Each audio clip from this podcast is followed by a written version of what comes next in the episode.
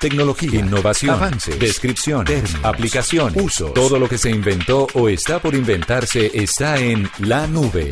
Aquí comienza La Nube. Tecnología e innovación en el lenguaje que todos entienden. Con Juanita Kremer y Andrés Murcia. Hola, ¿qué tal? Buenas noches. Bienvenidos a esta edición de miércoles de la nube. Es un placer, como siempre, acompañarlos con tecnología e innovación en el lenguaje que todos entienden.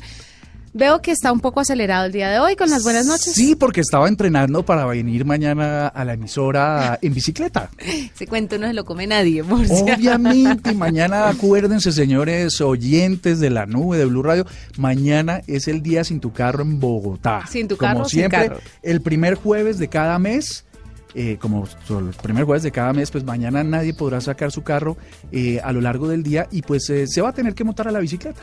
Sí, o andar. O caminando, o en el servicio público masivo de transporte. Es verdad. Esa es nuestra recomendación. No, mentira. La recomendación iniciando la nube es que estén pendientes de la entrevista que tenemos en unos minuticos con el gerente de la bicicleta de la Secretaría de Movilidad de Bogotá. Les vamos a contar un poco sobre unas nuevas herramientas que existen para todos los ciclistas en la capital.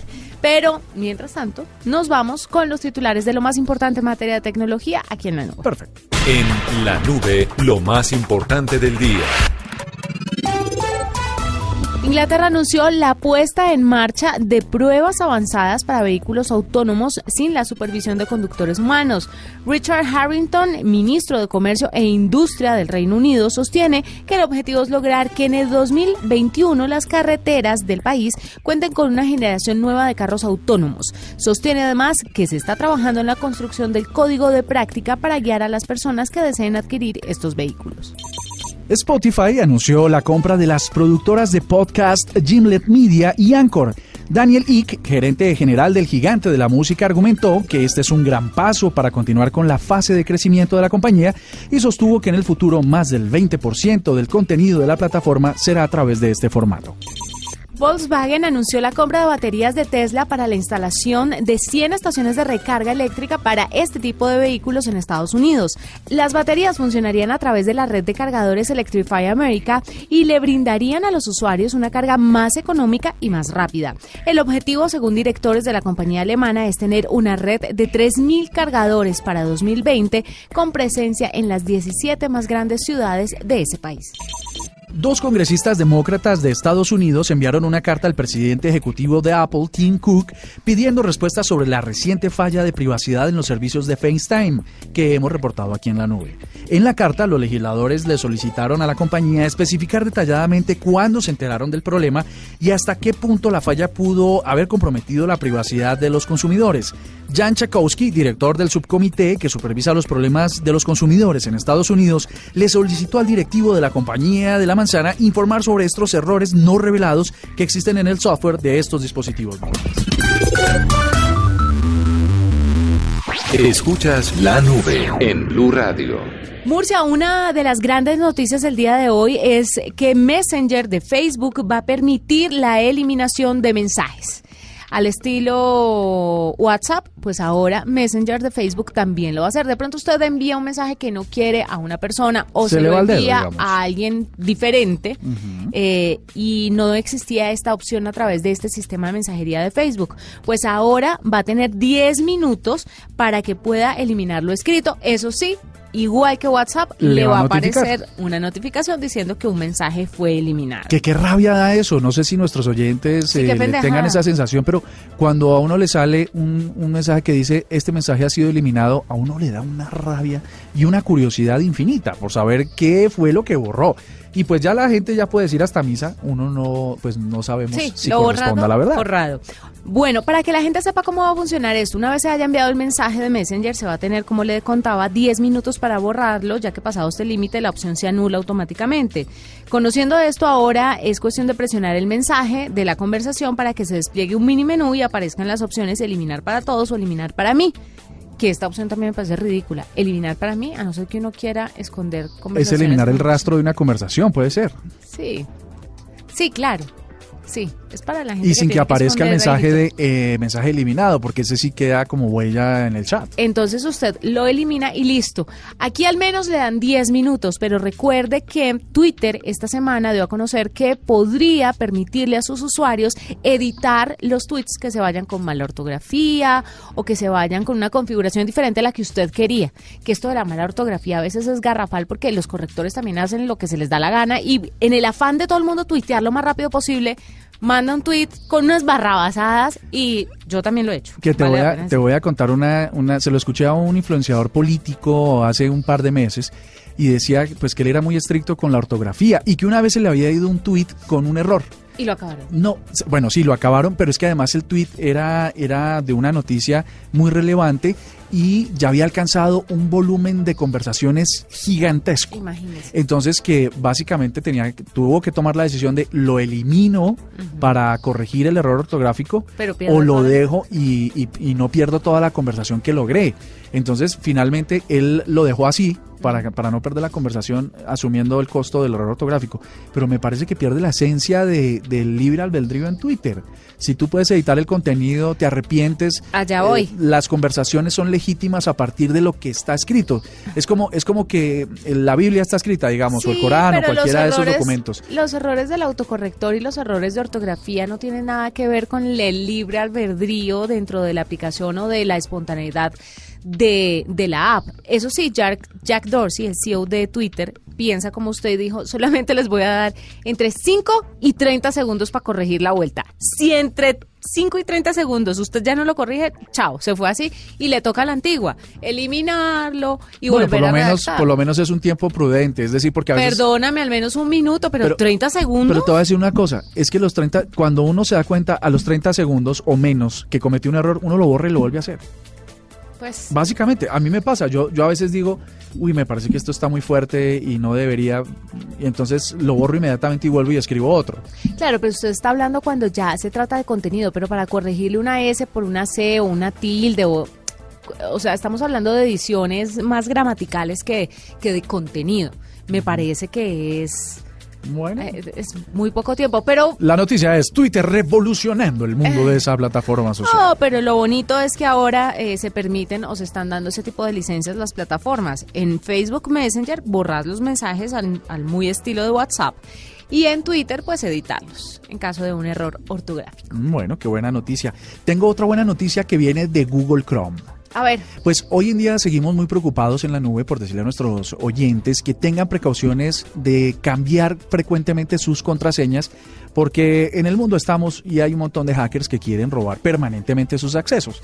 Pues resulta que Chrome ha lanzado una extensión, esto es para los usuarios que les gusta navegar con, con, pues, con Chrome, ¿no? Porque eh, digamos es el que más que eh, yo creo que el extensiones tiene. Sí. Sí, la verdad es que es uno de los más populares y es uno de los más funcionales y una, y una manera de probar eso que estamos diciendo es esta extensión que se llama Password Checkup. Eh, resulta que esta, esta extensión de Chrome que usted instala muy fácil se va a extensión, agregar, buscar y le dice Password Checkup. Inmediatamente le muestra y la instala. Esta extensión le va a informar a partir de, mm, de toda la data que maneja Google cuándo es posible que su contraseña haya sido vulnerada. Entonces usted simplemente la deja activa en su explorador, usted está entrando a su correo o a sus aplicaciones y si existe alguna vulneración que haya quedado en un log o en un registro, pues esta extensión se lo va a notificar como para que usted inmediatamente tome acciones y cambie la contraseña o pues por supuesto sepa que eso está pasando. Hoy en día pues no hay manera, uno siempre queda, lo- los hackers por supuesto actúan de manera silenciosa para quedarse con la información durante mucho tiempo y en el momento en que uno cree que no está expuesto, algo pasa. Hacemos una pausa, ya regresamos. Arroba la nube blue. Arroba blue radio com. Síguenos en Twitter y conéctate con la información de la nube. Interrapidísimo presenta Allá sí vamos. Oye, chica, ¿será que me puedes ayudar con un envío para Simití? Simití Bolívar, claro que sí. Y también llegas a Regidor. Por supuesto. Llevamos 30 años entregando en Chigorodó, Bojayá, Nemocón, Chaguaní, Simití, Curabá, Necoclí, Apartadó y en los 1103 municipios del país porque nadie conoce mejor a Colombia. Interrapidísimo. Te la ponemos re fácil. Estás escuchando La Nube en Blue Radio y bluradio.com. La nueva alternativa. ¿Sabía usted, Andrés Murcia, que existe un gerente de la bicicleta en la Secretaría de Movilidad de Bogotá? No tenía ni idea, aunque tiene todo el sentido. Claro, Porque, su claro, cargo en- en Bo- es y ese. tiene que haber uno de motocicletas también, porque son eh, uno, mejor dicho, dos de los vehículos más usados por los capitalinos. Tendría que haber, ¿cierto? Pero no sé si haya, la Bueno, verdad. pues, Pero hay un Basado en gerente, que hay uno de la bicicleta. hay un gerente de la bicicleta que se llama David Uniman. Eh, y David está con nosotros para contarnos sobre una plataforma que le va a servir mucho a los ciclistas en la ciudad de Bogotá, de la que habíamos hablado en estos días aquí Ah, en la sí, sí, nube, claro. pero ya tenemos aquí concretamente al invitado para que nos cuente un poco cómo funciona la plataforma, para qué sirve, cuál es la finalidad y si está disponible, en dónde. Y sobre todo que les va a servir para mañana, Uy, día sí. sin el carro en la ciudad de Bogotá. David, bienvenido a la nube. Hola, sí, muchas gracias, muchas gracias por el espacio, un saludo. David, cuénteme, ¿hay un gerente de las motos o usted es el único gerente con ese cargo tan llamativo? No, bueno, yo tengo el privilegio y el honor de ser el gerente de la bici y la idea es que impulsemos el uso de la bicicleta en la ciudad y organicemos todos los esfuerzos que estamos haciendo alrededor de, de ese tema. Entonces, Imagínese. es un cargo que se inventó este alcalde y, y, pues la verdad es que creemos que, que- está dando buenos resultados, estamos logrando muchas cosas importantes para los ciclistas y, y ojalá sigan en el tiempo. Porque sin duda alguna el tema de los ciclistas está aumentando mucho en la ciudad de Bogotá y pues obviamente hay nuevas ciclorrutas, hay cosas por mejorar, pero Yo estoy preocupado. Yo no sé si es su, si es solamente una percepción mía o si han aumentado los ciclistas en la ciudad de Bogotá. ¿Usted qué opina? Yo creo que han aumentado y le voy a decir una cosa, eh, yo no sé si esté equivocado, ya nos dirá David si es cierto o no.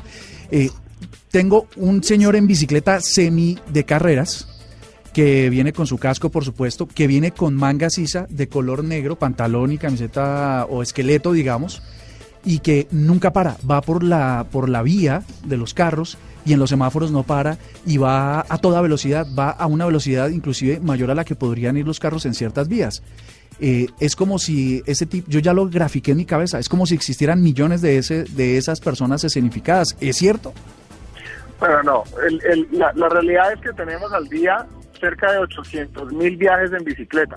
Y para ponerlo un poco en contexto, esos son más viajes de los que hay en taxi y son más viajes de los que hay en moto. Entonces, es la bicicleta es un modo principal de la ciudad y hay muchísimos viajes hechos en bici todos los días. Es una parte fundamental de nuestro sistema de movilidad.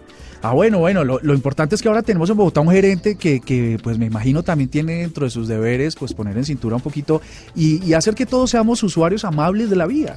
Exactamente, pero lo hemos llamado David para que nos cuente un poquito sobre una plataforma que ustedes crearon para que las personas que se mueven, se trasladan en bicicleta, puedan calcular su ruta en tiempo, que sepan qué vías están disponibles para ir de un punto X a un punto Y y por eso hemos contactado, lo hemos contactado desde la nube. Pensábamos al principio que era una aplicación, pero no, está en plataforma hasta el momento. Cuéntenos sobre calculando tu ruta en bici. Eso, bueno, entonces una de las, de las, de las herramientas que más pedían los ciclistas a gritos en la ciudad era un planificador de viaje. Es una herramienta que pues ya, por ejemplo, las personas que manejan tienen Waze y, y saben cómo funciona eso, pero los ciclistas cuando, cuando queríamos ir a un lugar nuevo y no sabíamos la ruta, pues no teníamos quien nos explicara. Entonces ahí entramos a desarrollar lo que tú bien mencionas, que es calcula tu ruta, donde básicamente la persona pone el origen, el destino y eh, le da la ruta que puede utilizar. ¿Cuáles son las cosas diferentes de este planificador de viajes? Primero que todo, eh, tiene niveles de dificultad. Entonces nos metimos con nuestros ingenieros de sistemas, esto es un trabajo de más de un año, eh, para que el planificador estuviera hecho a la medida de Bogotá, de las condiciones bogotanas.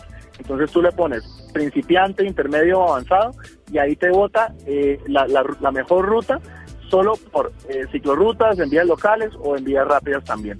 Lo segundo que tiene también de chévere es que tiene todos los cicloparqueaderos de calidad de la ciudad. Nosotros tenemos mapeados 151 cicloparqueaderos, sello oro y plata. Entonces ahí ustedes le pican y te muestra cuando llegues a tu destino en dónde puedes dejar la bici con toda la tranquilidad. Eh, esa aplicación, o bueno, esa, esa herramienta la tenemos en mapas.bogotá.gov.co y eh, muy pronto esperamos que este año podamos seguir desarrollando ya lo que tú dices que sería una app. Entonces ahora lo pueden acceder en, versión web y pues esperamos que más adelante en una. Ojalá y lo más rápido posible, David, ¿sabe por qué? Porque es muy útil eh, para el usuario tener una aplicación que pueda utilizarla en cualquier momento y en cualquier parte y no tenga que entrar pues a un navegador eh, para calcular su ruta en bicicleta. Que además eso debería llegar también eh, con una un funcionamiento offline, ¿no? Para que la gente no se gaste los daticos. Sí, de acuerdo. O sea, la idea es que pues más adelante ya tengan esas funcionalidades. Lo que sí queríamos era garantizar que ya mismo tuvieran lo básico que es un planeador de, de ruta. Entonces con ese planeador pues ya la gente puede encontrar la forma de moverse en la ciudad, cosa que, que otros servicios no habían puesto hasta ahora disponibles hay un programa que me parece interesante, digamos que es una, una acción integral. Eh, la alcaldía se ha preocupado por la marcación de bicicletas, es decir, para que los usuarios se sientan más seguros y pues que eh, se animen a usarla. Luego viene la aplicación, que viene hacia el futuro, que es lo, lo, el próximo desarrollo en esa vía de que los bogotanos usen más la bicicleta. Sí, de hecho, de hecho ese de registro de la bicicleta ya lo tenemos operando.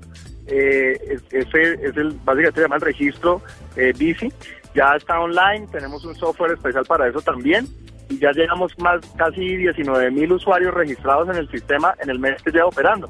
Y la idea es que le ponemos una marcación en los puntos en, en la ciudad donde los tenemos eh, habilitados y con eso con la policía ya podemos recuperar mucho más fácil y hacer control de las bicicletas robadas. Eh, entonces yo creo que ya con esas, con esas dos herramientas pues eh, tenemos un gran avance en términos de servicios eh, web para los ciclistas y pues la idea es que, por supuesto, con la comunidad de, todos los genios eh, y el sector privado que estén allá afuera y que quieran seguir desarrollando eh, más herramientas, pues son súper bienvenidas y estamos muy a la orden de trabajar con ellos. Pues es David Unimán, gerente de la bicicleta de la Secretaría de Movilidad de Bogotá, que nos cuenta un poco sobre las herramientas tecnológicas disponibles para que la gente se mueva de manera correcta en bicicleta en la capital. Bueno, ya son 18 mil bicicletas registradas. Yo creo que deben haber como 6 millones de bicicletas, entonces todavía nos falta un trabajo por delante, pero también para que la ciudad sea más limpia en términos del aire y pues más eficiente en términos de movilidad. Esta es la nube de Blue Radio. Continuamos, usted está escuchando la nube, tecnología e innovación en el lenguaje que todos entienden. Nos habíamos indignado la semana pasada con el tema de FaceTime de de Apple, ¿se acuerda? Muy grave, que, además se dio cuenta un niño, ¿no? ¿De qué le estamos hablando a las personas? Pues resulta que se registró un error a través de las llamadas de FaceTime y antes de que las contestara, la persona que lo estaba llamando podía escuchar lo que usted dijera antes de atender la llamada. Esto lo descubrió un niño que se llama Grant Thompson, de 14 años. El niño descubrió este error 10 días antes de hacerse viral la noticia. Se hizo viral cuando la mamá Thompson, eh, Michelle Thompson se llama ella, decidió enviarle un tuit a la empresa y avisarles y notificarles del descubrimiento de su hijo. ¿Cuánta plata le habrán dado por eso? Ahí fue cuando todo reventó y todos estábamos indignados porque, a ver, no recompensaron al niño que se dio cuenta de semejante error y de semejante gravedad, porque es que de verdad fue grave. Normalmente yo he escuchado recompensas de 50 mil o 100 mil dólares, incluso hasta más cuando el tamaño del error es muy grande. Pues ahora le quiero contar que ya se dio a conocer que un alto ejecutivo de Apple fue a visitar a la mamá Thompson, a Michelle Thompson y a Grant Thompson a su casa en Tucson, en Arizona. Ah, la señora Tucson de Thompson. No, en Tucson, en Arizona, para eh, agradecerles en primer lugar que el niño se haya Qué bonito detalle del para contarles cuáles eran como los procedimientos eh, en este tipo de situaciones, cómo podían llegar a la empresa y advertirles de, de, este tipo de fallas, pero además también para decirles que el muchachito, el niño, será recompensado y puede ser muy bien recompensado. Con un iPhone 10 eh, XR con actualización de FaceTime. Los pagos que ofrece Apple como parte del programa de recompensas de errores lanzado en el año 2016 puede variar entre 25 mil y 200 mil dólares dependiendo de la gravedad del asunto. O sea que yo creo que debe estar cercano a los 200 mil dólares lo que el niño puede estar embolsillándose. Ojalá el niño pueda disponer de esa plata y no la mamá. La señora Thompson de La señora Thompson, porque imagínese que muchas personas, pues muchos padres de familia, se hacen la plata que ganan sus hijos antes de que ellos sean mayores de edad. A mí me parece chévere Ojalá porque si él, bien. si él logró, este niño de 14 años, logró darse cuenta de esto, lo que pasa es que yo- si yo, tengo un sobrino de 14 años y es así, mide como 60 centímetros, es una cosita así. Pero en Estados Unidos un niño de 14 años es un señor como de 2 metros 50 y entonces, eh, digamos, eh, con acceso a, a- desde su casa a un montón de tecnologías. Este premio o esta recompensa que le da Apple eventualmente podría estimularlo a que siga buscando Claro. eh, esas fallas A y eso darle iba. valor. Si nosotros supiéramos un poco más el perfil del niño, quién es, si le gusta la tecnología, si simplemente tiene otros intereses y de- descubrió este error por pura casualidad, eso nos podría dar una luz de en qué van a invertir la plata. Porque sería muy interesante. Yo de mamá del muchachito, que además de- sea fiebrado de la tecnología, le digo a los de Apple, ¿sabe qué? Páseme la plata, pero además inscríbamelo en un programa de aprendices que tengan ustedes dentro de la empresa para que el niño pueda hacer carrera dentro de Apple. ¿Usted se imagina la, Y renueve el, el iPhone. Sí, a él y a todos los de la familia. Pero bueno, recibirá su recompensa Grant Thompson por descubrir un error gravísimo en los dispositivos Apple, que además le pararon bolas 10 días después de descubierto el error. ¿Sabes qué pasa? Que yo creo Gravísimo. que, ante un error, creo que valoraron mal lo que 200 mil dólares significan para la- una compañía una brecha de seguridad. Esos son grande. chichiguas. O Eso- sea, el niño le están dando para los dulces. Entonces le dicen, eh, ¿se ¿Mm? acuerda que íbamos a comprar eh, 20 botellas de agua para la sede de Cupertino? Sí, no las compré, désela la plata al chino. Sí. más o- Así más o menos. Sí, más o menos así, tiene usted toda la razón, qué vergüenza. Pero yo me transo por 200 mil dólares. Uno hace el esfuerzo. Oye, bueno, hay un chismecillo que podría ser interesante para la historia de la industria del streaming, ¿no? ¿Has escuchado hablar de Netflix? Claro que sí. ¿Has escuchado hablar de Apple? Claro ¿Qué que sí. pasaría si te dijera que Apple podría estar interesado en Ay, comprar no, Netflix? No, qué embarrada, no me gustaría. Y que eh, podría estar limitado a que la gente pudiera acceder a Netflix No. a través solamente de Apple. No, no, no, no, no. Sería catastrófico. Por favor, que no lo hagan. Pues resulta que JP Morgan, una de las entidades financieras más importantes del mundo, está de pronto podría estar inclinado a que ese sería el futuro de esta de esta empresa de streaming. Apple tiene alrededor de 130 mil millones de dólares en efectivo, o sea, en billetes de 20, de 10, de 100 y listos Memoria. para hacer compras. Y parece que por 45, bueno, ellos tienen un flujo de caja, recordemos, más o menos de 45 mil millones de dólares al año con lo que hacer inversiones. Digamos, es una plata que está ahí para, para mover cosillas y eh, según JP Morgan, pues es suficiente para comprar por 148 mil 400 millones de dólares lo que se supone o se valora en el mercado a Netflix.